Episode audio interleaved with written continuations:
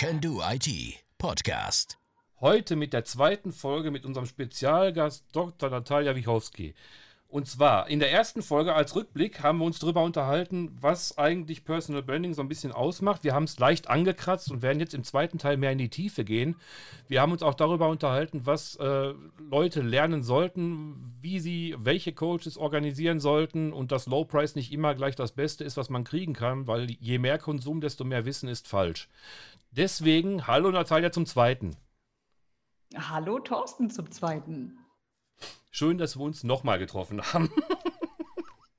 ich finde es super. Freu Absolut. Mich. So, Personal Branding auf LinkedIn. Wie mache ich mich mhm. sichtbar? Mhm. Wie werde ich gesehen? Wie kann ich das meiste aus LinkedIn rausholen mit meinem eigenen Ich? Gib alles.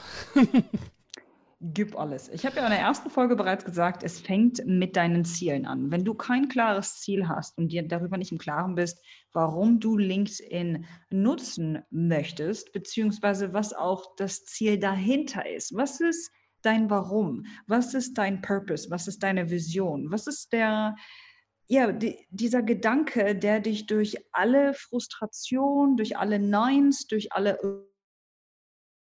ist das, was dich da durchzieht. Wenn das am Anfang nicht steht, kannst du alles vergessen. Also geh nochmal zurück an den Schreibtisch und wette darüber im Klaren, was es grundsätzlich ist, was du willst im Leben und Business. Und zweitens, warum LinkedIn. Wenn wir das gemacht haben, dann können wir uns auf dich konzentrieren. Du, dein Profil, andere Leute nennen es Positionierung. Das heißt, wer bist du? Wofür stehst du? Was geht dir vollkommen auf den Senkel? Also was hast du? Wir müssen nämlich wissen, wofür und wogegen stehst du. Denn eine, eine klar positionierte Personal Brand polarisiert. Ganz kurzes Beispiel.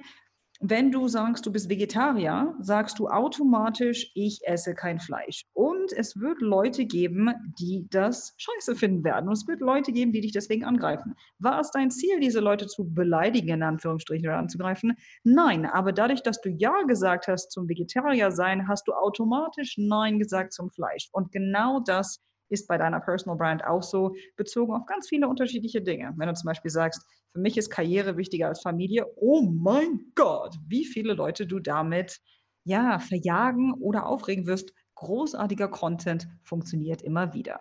Also, wir haben die Profiloptimierung fertig. In dieser Profiloptimierung müssen wir auf jeden Fall auch schauen, wer ist dein Idealkunde, wie sieht dein Kundenavatar aus, wie sollen sich Leute fühlen, wenn sie mit deiner Brand haben, was sind deine Vorbilder und so weiter und so fort. Ich will jetzt nicht so sehr ins Detail gehen. Das ist also Punkt 2.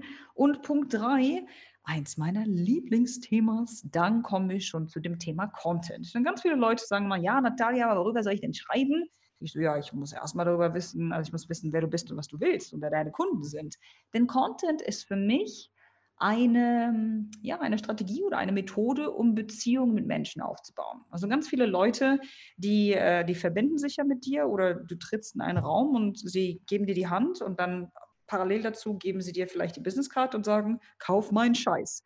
Das mal ein bisschen überspitzt dargestellt. Und ich glaube, dass so Verkaufen nicht funktioniert. Also ich bin jetzt kein Verkaufsexperte, äh, aber meines Erachtens ist es so, nachdem ich menschliches Verhalten über die letzten 13 Jahre studiert habe, bin ich zu dem Schluss gekommen, dass Menschen dich erstmal kennen, mögen und dir vertrauen müssen, bevor sie Zeit, Geld und Wissen in dich investieren. Und genau das sollte deine Personal Brand tun, insbesondere durch Content. Also erstelle Content und in deinem Content geht es nicht so sehr um dich, ist doch, ey, yo, ich bin der Geilste, guck schau mich an, äh, mein Leben, Hashtag äh, blessed, Hashtag on a boat, Hashtag ich bin genauso aufgewacht. Am Arsch bist du so aufgewacht, du hast drei Schichten Make-up, aber ist ja völlig egal.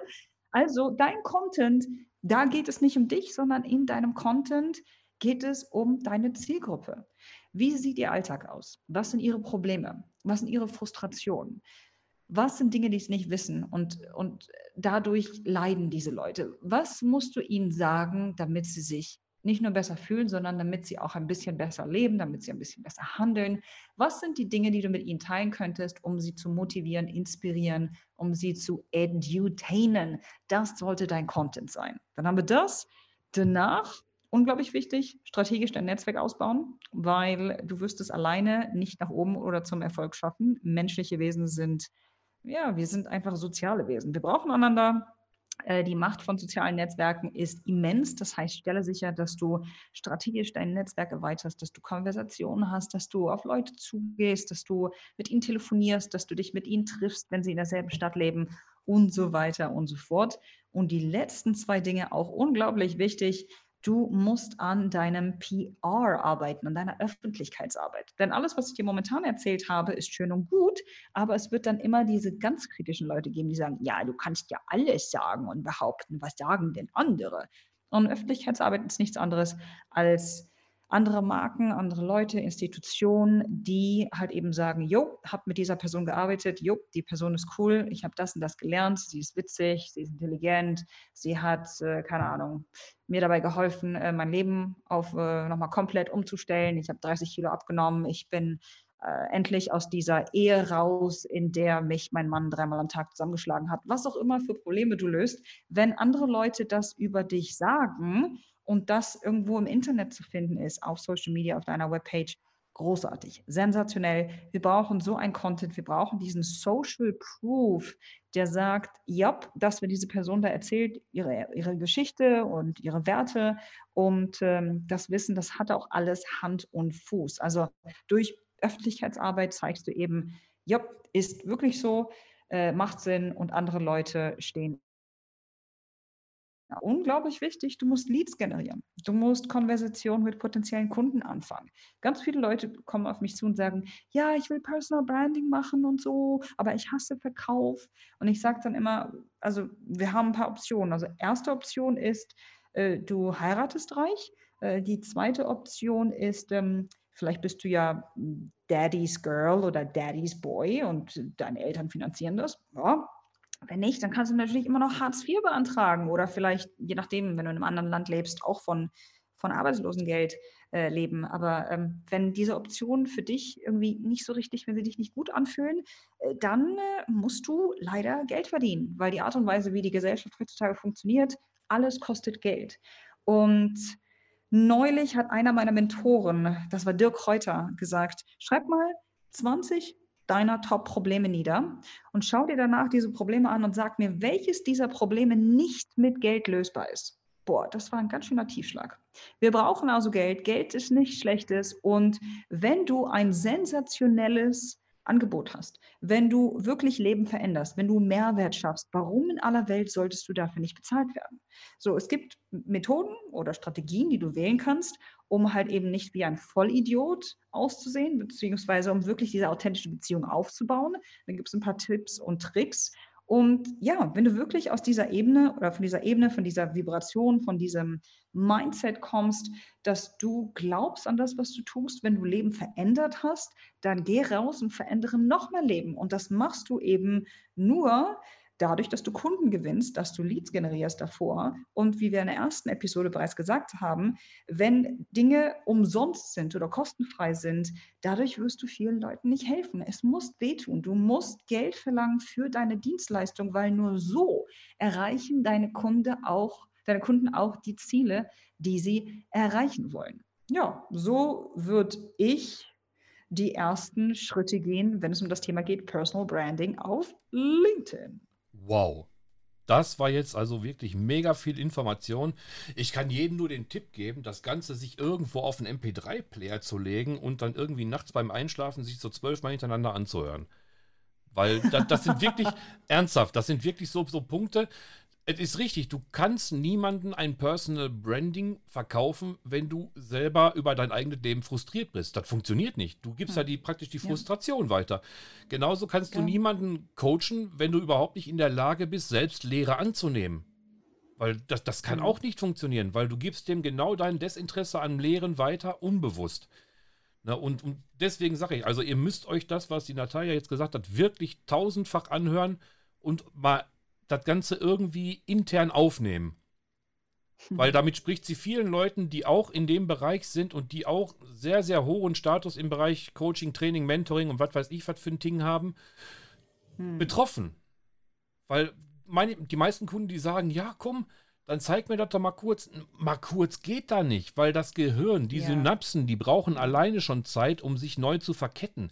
Du musst ja erstmal aufnahmefähig werden für das, was du da beigebracht kriegst. Und deswegen ist das auch für den Coach die erste Aufgabe, den Kandidaten aufnahmefähig zu machen und willig zu machen zu lernen. Es ist ja nicht so, dass man ihm dann praktisch per Druckbetankung das Zeug ins Gehirn pumpt und sagt, so, jetzt bist du auf dich allein gestellt, danke für die 500 und tschüss, sondern es ist ein langer Prozess, ein sehr langer Prozess. Es gibt Mentoren, die sagen, die haben Jahrzehnte gebraucht, um da zu sein, wo sie sind. Dirk Lange, Tobi Beck, Ja. Dr. Stefan Friedrich und, und, und, und, und. Das, das sind ja Leute, die sind ja schon seit, seit Minas Tirith Zeiten in dem Metier. Und die lernen bis heute nicht aus. Ne? Von daher, ich kann dich Ja. in jedem Punkt, den du jetzt gesagt hast, nur bestätigen und sagen, so ist das der richtige Weg.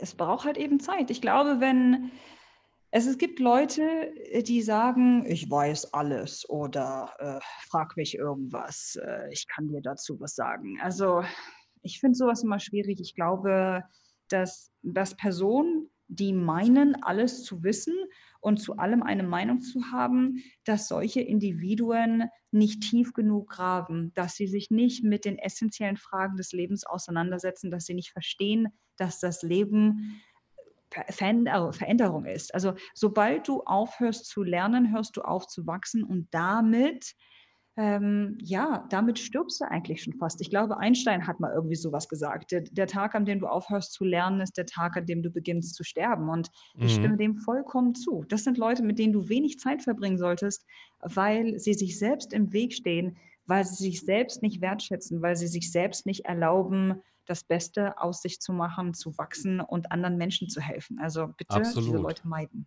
Absolut.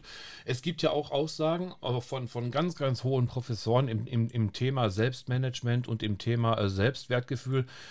Die ersten Menschen, die dich eigentlich unterstützen müssen, wenn du eine Idee hast und die hinter dir stehen sollten, ist ja eigentlich die Familie, die engeren Freunde, deine Partnerin, dein Partner, Ehefrau, Ehemann. Aber das sind auch wiederum die ersten, die sagen, das kann nichts werden. Und fremde Leute helfen Mhm. dir. Das muss man der Menschheit auch mal erklären, das ist ja eigentlich ein vollkommener Wahnsinn. Die Leute, auf die du dich eigentlich im Leben verlassen hast und die du auch immer wiederum ähm, bei, bei, bei Problemen oder so ansprichst und, und von denen du Hilfe erwartest, die sind die Ersten, die dir sagen, du rennst gegen die Wand, vergesst den Blödsinn. Das ist ja auch ein Phänomen, oder? Ja, absolut. Aber ich meine, die Leute machen das ja, also zumindest meiner Meinung nach, in 99 Prozent der Fälle nicht aus Willkür oder weil sie dir wehtun möchten. Sie möchten dir helfen. Sie möchten, dass du, dass du nicht verlierst. Sie möchten, dass du nicht stolperst. Sie möchten, dass du glücklich bist. Sie, sie sorgen sich um dich. Im besten Fall, wissen, ja. dass das alles, ne? Ja, Im besten Fall. Aber das ist so der erste Teil, ähm, weshalb sie das tun. Ähm, aber im Unterbewusstsein schwingt meines Erachtens auch so ein bisschen diese Angst mit, scheiße, wenn diese Person es schafft, wenn diese Person sich wirklich entwurzelt und alles, was sie jemals gelernt hat, verlernt, neu lernt, sich neu definiert, äh, neu lernt zu sprechen, neu lernt zu denken, neu lernt zu essen, 90 Prozent der Freunde aus dem Leben rausschmeißt, auf einmal zehn Jahre jünger aussieht. Wenn diese Person zu dieser neuen Person wächst, wenn die alte Person eigentlich stirbt und die neue Person als eine Art Schmetterling aus dieser Raupe hervorschwebt. Scheiße, das heißt, ich kann das auch. Ah, das heißt Arbeit. Ah, das will ich nicht. Ah, Das heißt, ich bin ein Loser. Mm. Das heißt, wenn diese Person erfolgreich wird, seht, sehe ich doof aus oder sehe ich aus wie ein Versager. Deswegen werde ich sicherstellen, dass sie bloß nicht aus dem aktuellen Schranken oder aus dem aktuellen System ähm, hinausgeht, damit ich selbst nicht an mir selbst arbeiten muss. Ich glaube, dass es so ein bisschen was im Unterbewusstsein vielleicht mitschwingt. Was Ja. denkst du? Das, das kenne ich auch. Ich bin ja auch, ich bin bei meinen Großeltern aufgewachsen. Und mein Opa, der war immer der Meinung, man muss mit der Hand arbeiten, auch wenn er es selber teilweise gar nicht gemacht hat, was auch lustig war, ähm, damit man was wird. Ne? Und ich wollte früher, ich war in einer Heavy Metal Band und ich wollte Musik studieren. Ich hatte die, ähm, die habe ich auch jetzt noch, eine Fähigkeit, ich höre Musik im Radio, nehme eine Gitarre oder einen Bass und spiele es mit. Das ist, Geil. das ist ziemlich selten. Ich mag auch nicht immer die richtigen Töne treffen, vielleicht, oder die richtigen Griffe, weil es gibt ja dann irgendwie, was weiß ich, Dur-Griffe und Moll und tralala. Aber die Grundtöne höre ich und die dudel ich dann mit. Und ich wollte unbedingt Musik studieren und er sagte, ah, der, der brotlose Kunst, unnützer Fresser, du musst irgendwie mehr, du musst arbeiten, dies und das und das. Ja, und ja. dann habe ich ihm auch gesagt, sag ich, so arbeiten wie du, ich habe gerade einen Schein gefunden, 240 Kranktage, gefeuert von der Zeche. Oh, Hm.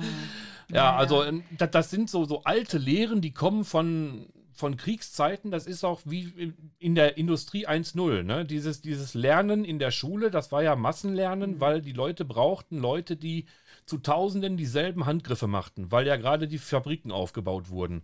Das Dumme ist, dass sich das bis 2019 so erhalten hat. Ja, es ist. Frag mal Richard David Precht, der kann eine unfassbare Anekdote über das ganze System in, in einem Viertages-Konversationsbeirat geben, was man ändern sollte. Also das ist, das ist der Wahnsinn. Und wenn man da nicht, nicht umdenkt und nicht von freiwillig ähm, auf, auf Lernbereitschaft schaltet und sagt, ey, die alten Systeme, das kann nicht mehr sein. Wir leben in einem Zeitalter, ich fliege bald durch die Gegend oder ich kriege meine Post mit einer Drohne oder ähm, sagen wir mal, ich habe die, ähm, ähm, wie sagt man, die virtuelle Hermeneutik, wie Gada mal sagen würde, praktisch vor Augen, dass ich mit AI-Typen spreche und da meine Problemchen reinsabbele und, und die mir dann Antwort geben. Das kann doch nicht sein, dass ich immer noch an der alten Lernstruktur klebe, oder? Ja, also ein, ein Gedanke oder eine Idee, die mir sehr weitergeholfen hat, frage mich nicht, von wem ich das gelernt habe, war die Aussage, akzeptiere nur Meinungen oder Ratschläge von Leuten, die das wirklich durchgemacht haben, was sie dir raten. Also wenn du zum Beispiel Fragen zum Thema Business haben möchtest, wie skaliere ich mein Business, würde ich nur eine Person fragen, die mindestens schon mal 1, 2, 3, 4, 5 Businesses skaliert hat. Tony Äh, Robbins. wenn du wisst, ne, so, wenn du, jetzt wissen wir es, wenn, ähm, wenn du, äh, keine Ahnung, ähm, äh, wenn du heiraten möchtest und du weißt nicht, ist das der richtige Partner, dann würde ich mit jemandem sprechen, der schon seit Jahren verheiratet ist. Also ich würde garantiert keinen Ratschlag von einem Single annehmen, äh, der mit gefühlten neuneinhalb One-Night-Stands äh, pro Woche sich wahnsinnig wichtig fühlt, äh, um das mal überspitzt darzustellen. Also es ist wirklich so, äh, überleg dir, von wem du eine Meinung annimmst, denn Meinungen sind letzten Endes so wie Arschlöcher. Jeder hat eins. Ja, aber ob es das Richtige ist, ja, das herauszufinden, überlassen wir den anderen Kandidaten. Genau, genau.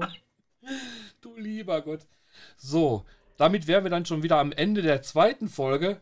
Und ich würde sagen, wir freuen uns auf jeden Fall auf dich, Natalia, dich in der dritten Folge nochmal zu hören mit einem besonderen, ja, mit einem besonderen Zusatz, einer Aktion sozusagen. Mal sehen, wie- wie wir da Mhm. am besten ja, abschneiden oder uns aus der Affäre ziehen können, keine Ahnung, weil ich musste ja mitmachen, dummerweise.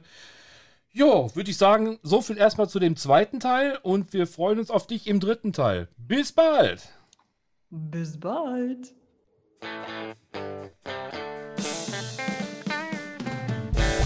Sie hörten den Can Do IT Podcast für Projektmanagement und digitale Transformation.